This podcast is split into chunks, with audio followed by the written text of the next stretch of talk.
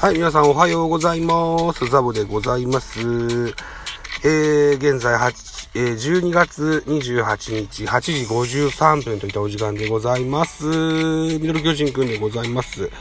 この番組ミドル巨人くんの巨人おじさんザボは巨人を語る番組でございます。ちょっと時間が空いてまして、僕個人的にね、うん。で、ちょっと久しぶりに収録しようかなと思って、今、車中でございます。エンジン切ってて寒いですけどね、えー、ちょっとやっていきたいかなというふうに思います。こんな記事を見つけたので、皆さんとご共有できたらいいかなと思って。戦力外から1年、元巨人田原誠二、九州で家族と過ごす日々、取り戻した野球への思い、今も続く現役ブルベン人との絆とは、といった記事でございます。貴重な中継ぎ右腕として不可欠な存在だった元巨人のタフネス右腕。田原誠二右サイドハンドから繰り出す鋭いストレート巧みな変化球で打者を惑わし。NPB 在籍9年で通算222試合に登板。12勝7敗35ホールド。防御率3.13の成績を残した。作オフ戦力外通告を受け TBS テレビの年末番組プロ野球選手戦力外通告でもその後の苦悩を明かした彼は現在将来を模索し新たなスタート地点に立とうとしている。と、え家族と共にあら始めた新しい生活と。いったサブタイでございましてかつて東京ドームのマウンドで8夜8時半が働き場だった男は今北九州市で給湯器を作る工場に勤務していますと。朝6時に起床し7時前には自宅を出発。最寄りの駅まで10分ほど歩きそこから電車に揺られて約20分。駅を降りると再び徒歩で15分。朝8時の業務に間に合わせますと。車で行ってもいいんですけど最近ちょっと太ったというのもあって歩いてるんですよと。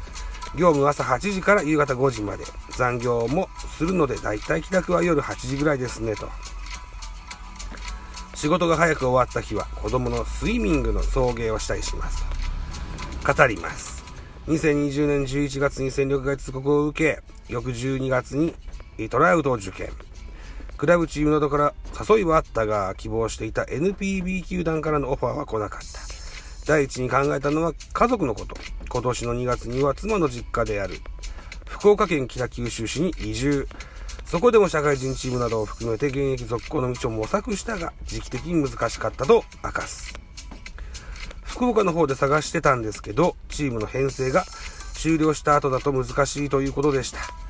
その他にもいろいろ声をかけてくださって単身赴任という形だったら野球を続ける道はあったんですけど家族を養っていくためには金銭的なことも考えないといけない。結論を出すまでは結構悩みましたけど最終的には家族の近くで一緒にいられる時間を大切にしたいという気持ちを優先させました。と語ります。えー、今年3月に現役引退を発表。少し野球から離れる期間を作りたいと。新たな就職就職先は自身の手で、えー見つけてきた。履歴書には巨人軍と記した。言うつもりはなくても書かないといけないですからねと語ります。そうね。面接では話が盛り上がり通常なら10分ほどで終わるのが40分近くまで伸びた。結果は合格新たな気持ちで新たな生活をスタートさせていると。いう現状なんですね。給湯器の工場。へ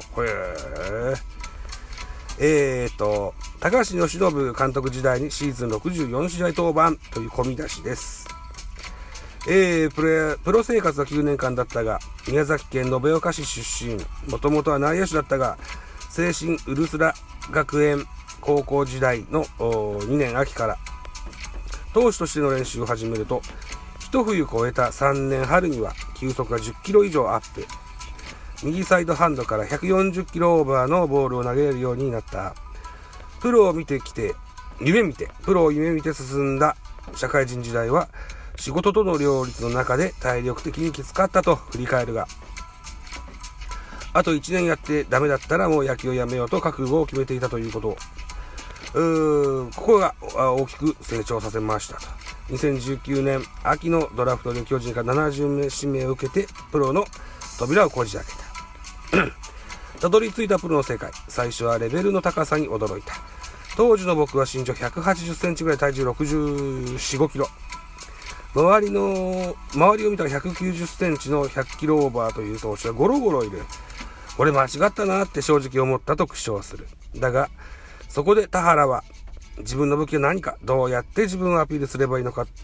日々、必死に考えたという、そして絶対に生き残ってやるという気持ちでしたと、一心不乱に腕を振った。死に物狂いの結果はすぐに現れた。プロ1年目の2012年6月にプロ初登板を果たし、8月にはリリーフで2日連続勝利をマーク。同年先発1試合を含む計32試合に登板し、オフの契約公開では年俸が倍増。2年目は腰痛によって登板7試合に終わったが、2014年からは中継ぎ、右腕としての地位を固め、2016年にはマシソンに次ぐチーム2位のシーズン64試合に登板、年俸4500万まで上昇したと。中継ぎ通してやっぱり疲れるし、精神的にもしんどい。だけど今振り返ると楽しかったなと思います。自分の、自分をアピールできる場を用意してもらいましたし、リーグを代表する右バッターたちとの勝負は痺れるものがありました。その中で僕が大事にしていたのは打者との駆け引き、バッターのことを常に観察してネクストベン,、えー、ベンチにいる時から表情の変化などを見るようにしていた。僕自身ストレートも変化球も特筆してないかがいいという投手ではなかったので、えー、他の人が今何を考えているのかを探って普段の練習でもどういう意図を持ってやっているかを聞いたりして周りの周りから学ぶこと感じることが多かったですねと。田原選手は語りますと込み出し NPB 最終年での後悔と喜び2014年以降もシーズン30試合近くに登板した田原はチームの貴重な中継ぎ右腕リーグを代表するサイドハンドとしての地位を確立していたがプロ9年目の2020年シーズンは自身初の1軍登板なしに終わりそのオフに戦力外通告を受けた田原は後悔を口にする。自主トレもしっかりできて、キャンプでも調子は良かった。シーズン序盤も2軍で無失点試合を続けたりして自分としてはいい状態だったんですけど、そこで1軍に上がれず気持ちが切れてしまった。腐ってしまいました。結果は仕方ない部分がありますけど、野球をする上で一番大事なこと、野球が好きという気持ちを最後のシーズンは忘れてしまったことは後悔しています。たとえ1軍で出番がなくても、たとえ2軍で打たれたとしても、もっと楽しんで野球をやればよかったなと思いますと、本人語ります。結局、2軍でも打ち込まれる試合が増え、その年は2軍戦でも登板35試合で防御率7.06という低調な成績が残っている。だが、田原は腐っていただけではなかった。新たに喜びも発見した。結果が残せなかった理由ははっきり言って自分の練習不足です。えー、なぜかというと自分ではなく他の投手の成長の方に興味が移ってしまったから。他の若い投手たちが成長する姿を見る方に喜びを感じているいたと。このように語ります。現役時代は毎年自主トレ期間に運動動作解析の、えー、小出大輔コーチの指導を受け、上半身とか半身、股関節の動かし方などを学びました。考え方が衝撃的でした。実際に自分のピッチングも良くなって、他の選手に教えてもすごく効果があった。田原は敬服する。そのノウハウも身につけていたからこそ、結果が出ず悩んでいる若い選手たちを指導して、彼らが喜ぶ顔が見たいという思いがどんどん強くなった。大江流星、今村信孝、中川幸太、実際に田原が指導した選手、投手たちは